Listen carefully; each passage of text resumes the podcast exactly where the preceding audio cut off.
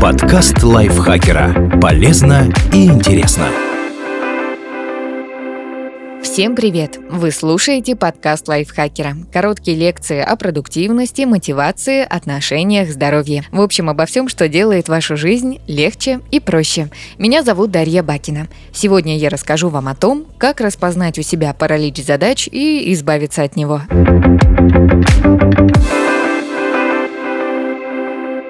Что такое паралич задач? Именно в тот момент, когда у нас больше всего дел, мы часто теряем способность сделать хоть что-то. Это чувство беспомощности обычно появляется, когда в нашем списке 10 задач и все они одинаково срочные и важные. Или когда мы имеем дело с крупным, серьезным проектом и не понимаем, с чего начать. Если вам знакомы подобные ситуации, скорее всего, вам знаком и паралич задач. В таком состоянии, вместо того, чтобы логически осмыслить список дел или постепенно влиться в работу над проектом, наш мозг как будто бы замирает. Это связано с тем, что он воспринимает задачи как потенциальную угрозу и переходит в режим «бей», «беги» или «замри». Это может быть угроза провала из-за того, что мы не справимся, угроза подвести других или угроза почувствовать себя глупым и некомпетентным, потому что не знаем, с чего начать и как действовать. Паралич задач может настигнуть любого, но особенно ему подвержены перфекционисты. Они подсознательно отождествляют себя со своей работой. А если человек думает, что он это то, что он делает, делать что-либо становится еще страшнее.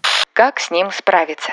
При параличе задач административный центр нашего мозга теряет контроль над ситуацией. Обычно префронтальная кора, которая дает нам возможность планировать и принимать решения, сдерживает резкие эмоциональные порывы. Но во время стресса на первый план выходит миндалевидное тело, которое отвечает за распознавание угроз. Преодолеть это состояние помогут несколько способов. Разбивайте большие задачи на маленькие части. Прежде всего, вам нужно ослабить стресс, поэтому сначала сделайте несколько глубоких вдохов и выдохов. Это позволит снизить уровень гормона стресса – кортизола. Если вас пугает один сложный проект, делите его на крошечные этапы. Они должны быть настолько мелкими, чтобы не вызывать у вас сопротивления. Например, вам нужно сделать презентацию. Составьте список шагов со всеми деталями. Собрать данные, написать текст для слайдов, открыть программу, выбрать выбрать стиль оформления и так далее. Добавляйте в каждый пункт как можно больше конкретики, включая место, время и длительность каждого шага. Представьте, что вы составляете инструкцию для подростка, которому совершенно не хочется этим заниматься. Чем больше деталей вы учтете, тем лучше.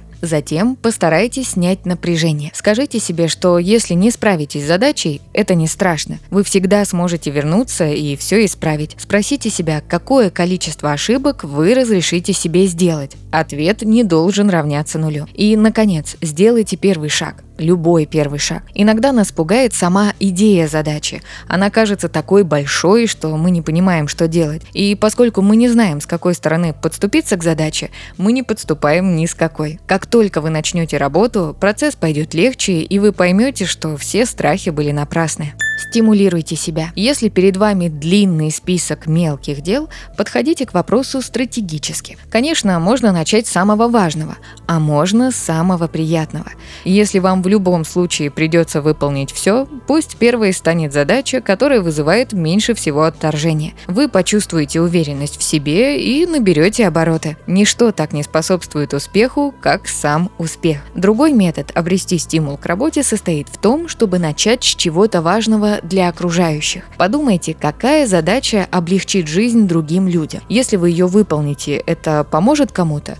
Или наоборот, если вы ее не выполните, это помешает кому-то достичь своей цели? Есть и еще один способ стимулировать себя, когда браться за дела совсем не хочется. Если вам нужно отправить письмо, которое вы все откладываете и откладываете, пообещайте себе, что как только это сделаете, проведете 10 минут в соцсетях без зазрения совести. Или соедините приятные занятия с неприятными. Например, решайте судоку, пока ждете ответа на телефонной линии банка. Другими словами, используйте то, что делать любите, чтобы вознаградить себя за то, что делать не любите любите. В крайнем случае, если выполнить все дела в срок просто невозможно, делегируйте. Попросите коллегу, родственника или друга помочь с некоторыми задачами и пообещайте ответить взаимностью в будущем. Перестаньте избегать любой работы. Прежде чем вы начнете работать, избавьтесь от отвлекающих факторов. Уберите телефон, очистите стол, поставьте таймер на нужное вам время. Сообщите всем, включая себя, что вас нельзя беспокоить и вы не можете прерваться даже на такую мелочь, как мытье чашки. Вряд ли вы хотите, чтобы паралич задач перерос в прокрастинацию. Когда вы делаете что-то простое и приятное в краткосрочной перспективе,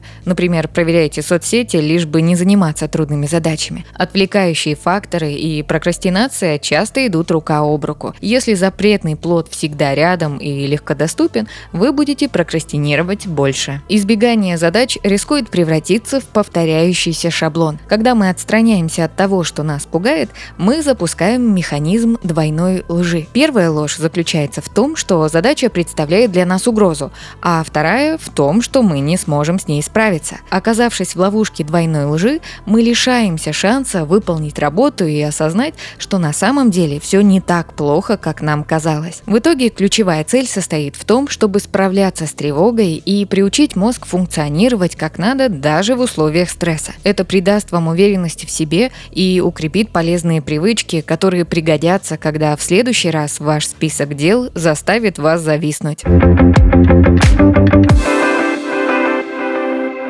Спасибо Лизе Захаровой за этот текст. Подписывайтесь на подкаст Лайфхакера на всех платформах, чтобы не пропустить новые эпизоды. А еще слушайте наш подкаст «Ситуация Help». В нем мы рассказываем про интересные и неоднозначные ситуации, в которые может попасть каждый. На этом я с вами прощаюсь. Пока. Подкаст Лайфхакера. Полезно и интересно.